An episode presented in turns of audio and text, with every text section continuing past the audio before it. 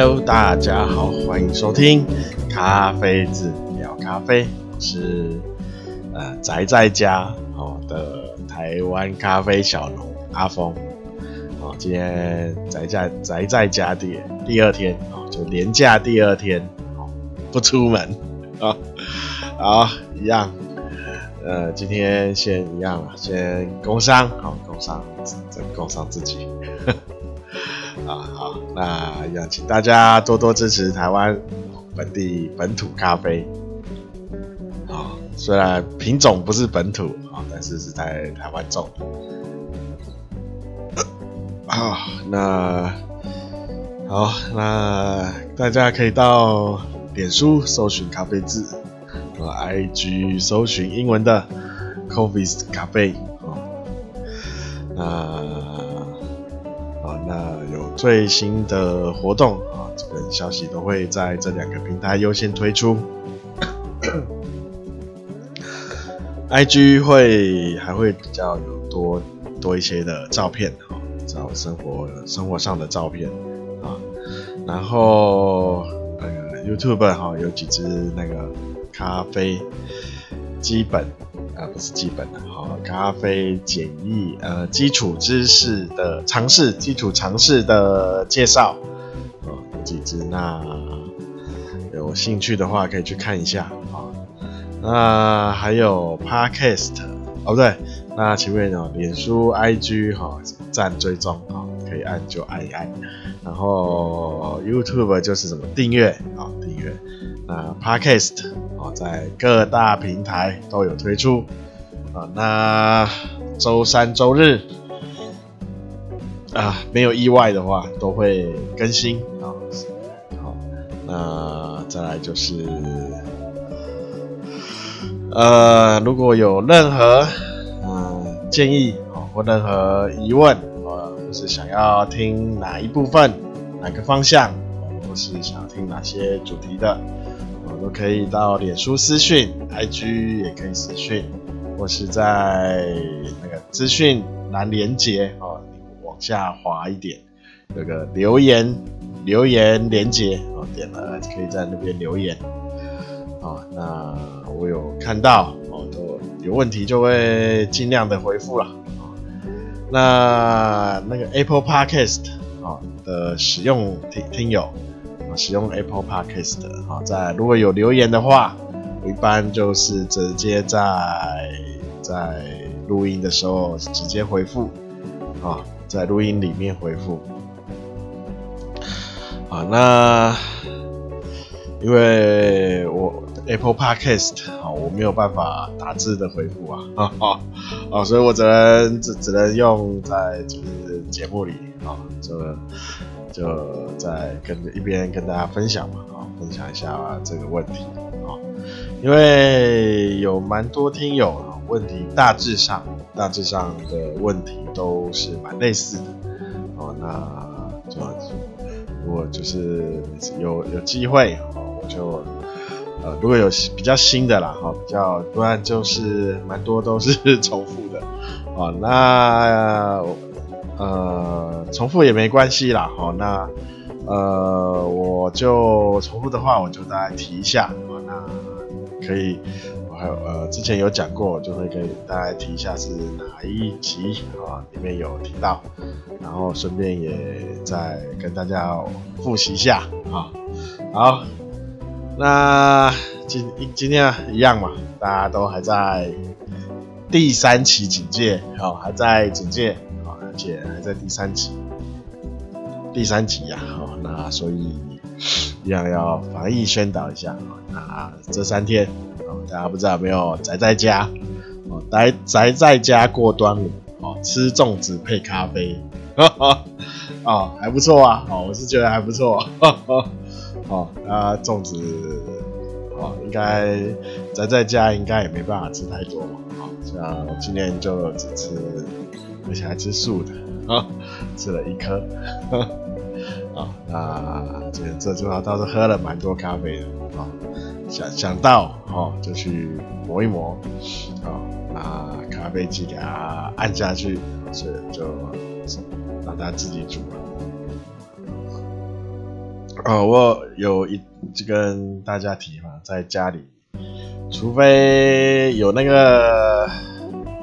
心情啦，我、才会拿手冲的器材出来，不然就是直接都用那个美式咖啡机。你只要把水跟粉的比例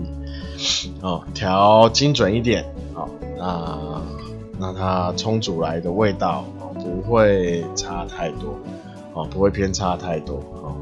那所以我就 用懒人煮法了，哦，那因为手冲主要是后面的收拾，哦就懒嘛，麻烦。哦那好，那既既然讲到手冲，那今天就是有讲两一手就是跟手冲有关啦，两个主题啊。那第一个就是，呃，有听友问那个询问，他问那个手冲壶啊，手冲壶要就是一开始呃刚接触。呃，手冲的算是新手啊，那他手冲壶要买哪一种比较适合？啊，手冲壶的介绍好像在不知道第几集吧，应该三三四十集那边有聊到哦，手冲壶的每一种手冲壶的特性。那手冲壶基本上。基本上，哈，你如果一开始的话，都建议买细颈细颈壶，哈，就是就是造型蛮很古典的，就是前面会弯来弯去，然后有个弧度啊，那个前那个出水口是呃尖尖，就是比较尖锐的形状，哦，那然后出水的那个管啊，铜管或是不锈钢管。哦，那个是比较细的哦。那如果你对手冲一定有一定的了解，然后甚至到熟悉，已经熟悉了，你可以拿不同的手冲来做使用，比如说比较口比较大的哦，或是其他的形状哦都可以哦，只要你你对这个壶的熟悉去熟磨合。跟熟悉度，呃，有一定的熟悉度，哦，你很好，可以很好的控制那个水的大小，啊，水的力量，啊，跟水的大小，哦，那任何的手的手冲壶，啊，都可以拿来玩看看，啊，那当然一开始的话，哦，比较建议使用最基本的，哦，就是细颈壶，哦，细颈壶就是出出水，你就算。呃，再怎么大力，哈、哦，它出水都是细细小小的一条，哈哈啊啊，当然它还是会，呃，会有有那个水流的量，哈、哦，会有多跟少了，哈、那就是去学着去调整，哈、这那初学初学者的话，都是建议细颈壶为主，然后你要要买呢。这建议就是直接买不锈钢的哦，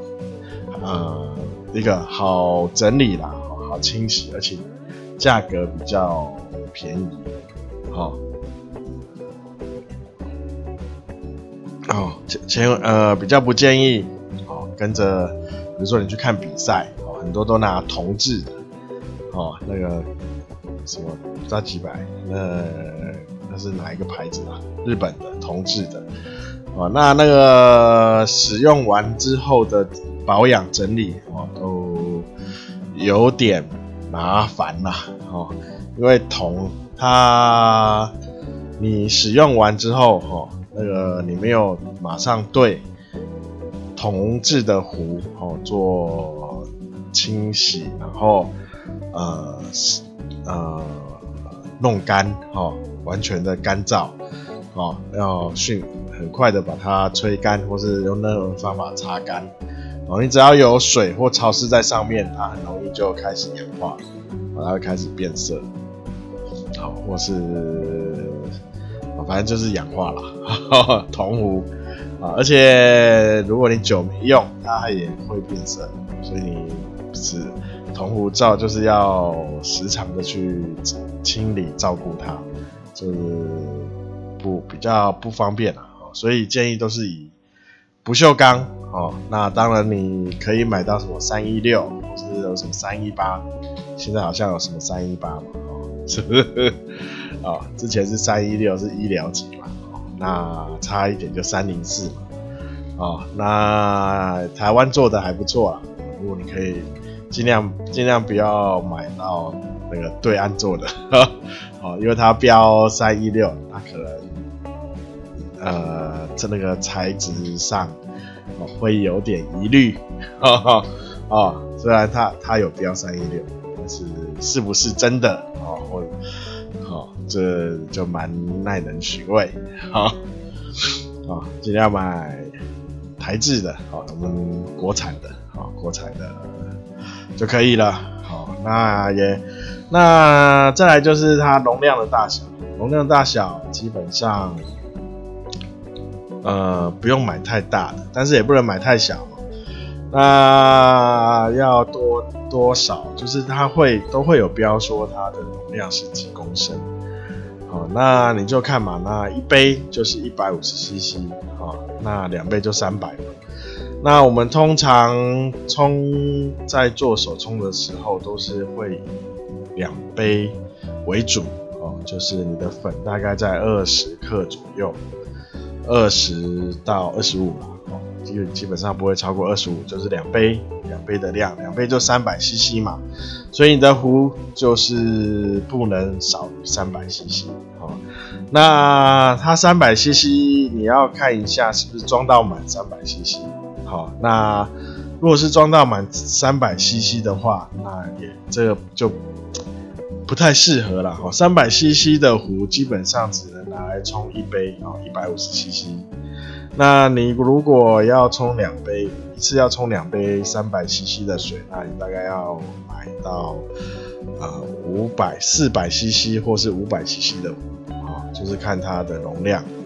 或者是有什么四百五十 CC 也可以啊，就是你的壶要比你平常在冲的水那个需要的水量要大啊，不能让它满整个满的壶，那那你那个。呃，之前有讲，在做手冲壶介绍也有讲到，说是，呃，你如果装满，哈，那那个水会非常的难控制，控制，控制啊，那，好，那第一个手冲壶大概简单就是介绍这样，好，那至于牌子，哦，任选，好，我只是跟你说，啊，以不锈钢为主，那。不用太不要买什么很贵的，啊，那然后吸那个水量，水量要够，啊，就是它的水量要要够啊，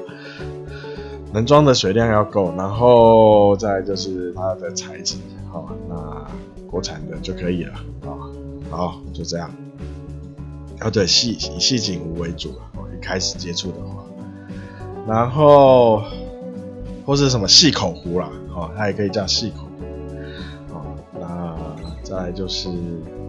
哦，第二个，第二个就是绿，呃，就是也是提醒，哦，提醒大家，哈，绿纸跟绿杯，哦，绿纸跟绿杯，啊，因为最近就是这几天，可能大家在家里上班，宅宅在家上班。居家上班啊，所以有比较多的时间在玩手冲，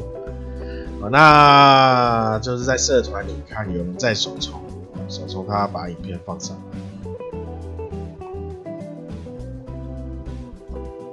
第一个我呃要跟大家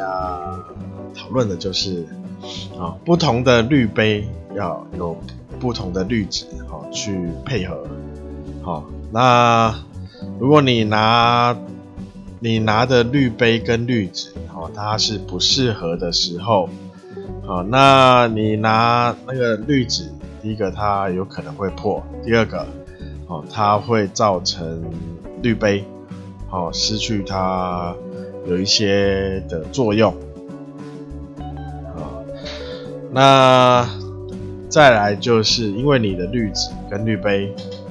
它没有匹配哦，所以呃它就不会密合。好，那这这就讨论到密合为什么要密合？好，那滤纸跟滤杯哈，之前有也有聊过，说在手冲前，好滤纸要不跟滤纸要不要过水？要不要用热水冲一次？好，那也有有讲到，哦，用热水冲的冲一次的原因是因为要让滤纸去紧贴着密那个滤杯，好，啊，让它紧贴，啊，贴合的滤杯。那为什么要去贴合？啊，这这这跟刚刚的问题一样，为什么滤纸跟滤杯不？呃，不搭配的不搭配，哦，它是呃，就是因为它没有办法贴合，所以才不搭配哦。那有你没有过水的话，啊，呃，那时候是说有没有过水，呃，呃，有呃过水跟不过水，它的差异就是你只要有把握啊，你不过水你的话，有把握说这滤纸。啊，你只要你冲在做第一开始注水的时候，它有办法跟滤杯做密合，就可以不用过水。哦，一样。哦，你没有把握的话，哦，建议先对让它让过一次水，哦，让滤纸去贴合滤杯。哦，那前提下滤纸跟滤杯要要搭配的。哦，你不要拿不不适合的滤纸哦放在滤杯上。哦你最对它做过水没有用啊，哈哈啊，它它粘不上去啊，啊，因为形状就不一样啊，啊，那再来就是，哦，再就是讲为什么要贴合啊？因为如果我们滤纸跟滤杯中间有空隙哦，或是有里面有紧密的贴合的时候。我们的我们的水哦会变成一个通道哦，那水它变成通道的时候，它就不会，它就会顺着那个通道走，它不会去走其他地方哦，变成一个水道了哦。那这个水道呢，这就，会造成有些地方过萃，有些地方你没有萃取到哦，会有这个问题哦，尤其在边边的时候，所以很多人说为什么要看粉墙？粉墙。好，那你只要滤纸跟滤杯没有贴合，好，那它粉墙会做不出来，好，因为它中间有空隙，它变成一个水道的效应，好，那你那边那一那没有贴合的地方就会粉墙就会没有就会变成没有粉墙，好，所以大家都在玩手冲做冲完手冲之后都会去看粉墙。哦，那当然，我之前也有讲过，粉墙不是最要去呃特别注意的地方。哦，那当然它是一个观察指标，但是不是特别注意的。好，那你只要滤纸跟滤杯是配呃有搭配的，然后你有确定它是在做在做手冲的时候确定它是密合的，哦，那那就是那你就不用。特别去观察那个粉墙啊，它会自然形成，哦，那还有一个就是，如果它没有，第一个它会有水道，水道的效应；第二个它那个排气，哦，排气的它那边变没有贴合，所以它那边变成没呃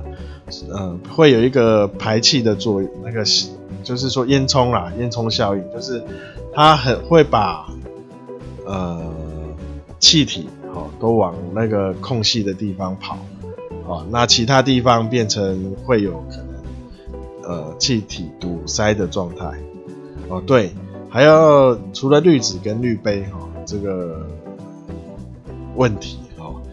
就是最近看到的问题了哈，蛮多人 拿一些什么蛋糕滤纸哦直接放在那个。一般的圆锥哦，锥形滤杯上，然后做直接做做手冲，好，那我看了都有点纳闷啊，啊，这是跟大家提醒一下，那个啊滤纸跟滤杯是有搭配的。然后再来就是那个闷蒸，闷蒸哦，大家都很喜欢看那个闷蒸的时候，那个咖啡粉膨胀，有没有？它会很胀胀胀的，很像蛋糕，整个膨起来。啊，如果我们看到它膨的很严重的时候，其实其实这样不是好的现象。哈，如果它膨的很，就是很膨的时候。你看你在做手冲，它有一个很膨起来，很明很膨的很高，哦，那代表说它的呃，我之前有讲过嘛，烘完后那一段养豆的时间没有做好，哦，所以它呃还有很多二氧化碳在豆子，哦，哦，有太多的二氧化碳在豆子。它没有没有让它去把呃多就是过多的二氧化碳去做排呃排出的步骤，哦，那有可能就是烘完后，它就直接封到袋子里，封到把就是把密封了，把豆子密封住了，哦，所以它二氧化碳就排不出来，就累积在豆子里，哦，那。为什么会看到看到砰很厉害是不好现象？好，不大家都会认为这样很新鲜，但是呃，有可能它这样是新鲜，代表它是新鲜，但是有一个问题就是，它你在做冲煮的时候，它还在剧烈剧烈的吐气，哎呀，剧烈的吐气，好，讲到自己没气。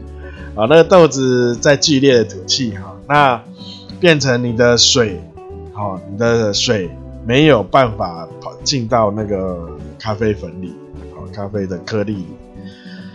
好，那这样就会影响到你萃取的程度，好，你一边它一边在吐气，你一边在做手冲，好，这样这个是不不不，这样是不好的现象。不好的现象，我们在闷蒸的时候是会看它，诶，有点微微的啊膨起，好，有点微微的膨起，就是让它有点像苏醒过来，啊，然后稍微吐一些气，吐气的时候稍微微微的膨起来，不是剧烈的膨起，你看它剧烈膨起就就知道这豆子还没有没有养养豆没有养好，才会剧烈膨起。那一样跟大家提醒一下，啊，不是看到豆子膨起来啊，好漂亮啊，很像那个蛋花柜，有没有膨起来？啊，发糕啊，发了，哦，那我觉得啊，这样很新鲜啊，这豆豆子是是很新鲜呐，但是那个风味啊，很难去把它萃取的萃取完整。啊还有啊，又讲到一个，边边讲边想，呃，又想到一个，我们有讲一样，呃，好像在不知道，好像在第十几集左右吧，有讲，还是十集之前有讲一个金杯理论，啊，好像蛮蛮早蛮早期的哦，某一集啦，啊，应该标标题就有写金杯金杯理论啊，啊。那金杯理论呢？哦，基本上比就是是属就是在写给手冲用的，哦，写给手冲用的。那对其他的方式的冲煮的方法，哦，金杯理论它就没有那么适合。哦，那因为手冲它才会有，呃，才有办法做到金杯理金杯理论的那个。呃，萃取出来的比例啦，哈、哦，萃取出来的比例，啊，那你像意式，啊、哦，意式因为它压缩，不是啦，浓缩啦，哦，浓缩，啊，那它当然它萃取的比例就不可能在金杯理论里面，啊、啊，因为金杯理论它还有一个就是粉水。多少粉对多少水的比例，哦，你要萃取出多少物质，咖啡的呃呃成分哦，在你的里百分之二十几，我记得是二十五哦，在你的杯子里，好啊。那像 SION 的话，啊，它 SION 还有机会哦，可以做出来，达到这个金杯理论。那其他基本上，呃，基基本上都不太是不太可能哈。所以金杯理论基本上是给手冲在做的，在用的。然后再来就是。咖啡哈，讲到这里，讲蛮蛮多集了嘛，好像八十集，快九十了，我也不知道为什么可以讲这么多。好，那啊，就是讲来讲，讲到最后会发现，它最主要的还是在风味啊，你知道风味还风味去。因为风呃风味会决定一个咖啡的好坏哦，它的好好喝跟不好喝嘛，那风味又呃比较自主啦哦，就是比较个人哦，客不不客观哦，比较主观哦，所以 所以没有办法说。呃，用评断，哦，就是每个人没有，就是没有办法去评断说，呃，咖啡怎么样看才叫真的好喝的咖啡，啊、哦，没有办法这样去评断，因为味道这东西，啊、哦，是非常主观的，主观的，主观的，呃，味道。主主观的感觉啊，哦，评的判断，像臭豆腐，你想台湾人都爱嘛，哦，那外国人就不一定，有些有些一闻到也是，哈，爱很爱，哦，有些一闻到就吐，哦，臭豆腐，所以不一定啊，哦，就是味道，这是很主观的判断，哦，所以。那所以才会说你呃品尝咖啡好，不要去啊不要去跟着潮流或是跟风啊，品尝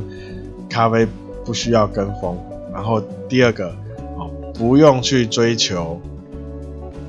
呃太太过极致的呃方法啊，或是太太过昂贵的器材哦。不用去追求，啊，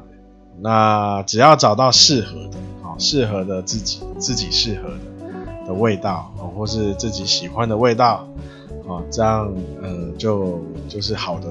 好的咖啡，哦，好的感觉，哦，哈，就是喝起来心情好，哦，不会喝了觉得，就是，呃，喝了然后开始骂，什么烂东西。哈哈啊，那就是只只要喝到那会让自己心情好，就是好咖啡啊。然后之前有有跟大家分享，就是咖啡的产区嘛。然后那讲到巴西豆，哦，讲到巴巴西好，巴西豆都会用，那就是就是跟大家说是比较大量生产的商业豆。那最近啊，最近就是有看到啊，之前巴西都会看到是圣荷西，是不是？还是反正就是他那港口的名字啊，因为他们是呃大大呃机器采收嘛，所以大量的采集后送到大型处理厂，然后再送到。哎，还是圣圣多士，忘了，这是人家港口名。再送到港口，然后他国家就以港口名字哦做这豆子的名称。那最近就是有看到巴西哈，它有一些比较小的庄园豆出来。哦，那我有买了两种来试试烘啊，好，那顺便试喝了一下，两种味道都会蛮像的。那它我买的它都没有标注品种，哦，那我喝起来都是比较偏铁皮卡类的品种，那还算不错哦，还算不错，该有的风味都有展现，只是它的。呃，它该有的都该有的风味都有了，都有出来，只是都是比较稍微弱了一点点啊。比如说我们在喝的时候啊，那比如说我们会给什么一家商店哈五星嘛，五颗星那它可能大概就三点五到四颗星这样子哦。好的，那就是都是它的味道就是比好比其他的哦。以同价位来呃来说，它都是比较弱一点，弱一点哦，但是不不会太差，不会太差，还还是一只，就是还是比之前哦，我都说他们是商业豆哦，就是或如果是有买到哎品还不错的话，但但是它会变成一个低标的精品豆。那他这次买了两只哈装。巴西的啊，这应该也是比较小的庄园了哈，那都有到精品豆的等级哈，那大家可以去试着哦，可以买来喝看看哦。巴西哦，记记得哦，也是还有它有庄园哦，像我买这个是什么，还还蛮绕口的庄园，看一下，那名字太绕口，我记不起来。圣塔阿德利亚庄园，这我哪记得住啊？哦哦，圣塔阿德利亚庄园，日晒的，还不错啦，还呃风味都有展现出来，只是说呃偏弱了一点哦。好，那好，好，那今天应该。应该就讲到这里了。那大家一样，大家注意出门戴口罩。那年假哈，端午节年假就宅在家喝咖啡，宅在家玩咖啡可以。好，那一样，大家如果可以的话，就帮忙多分享啊，多多介绍。那就感谢大家今天的收听。啊这次的收听了啊，我不知道哪一天。好，那就到这里了，好，大家拜拜。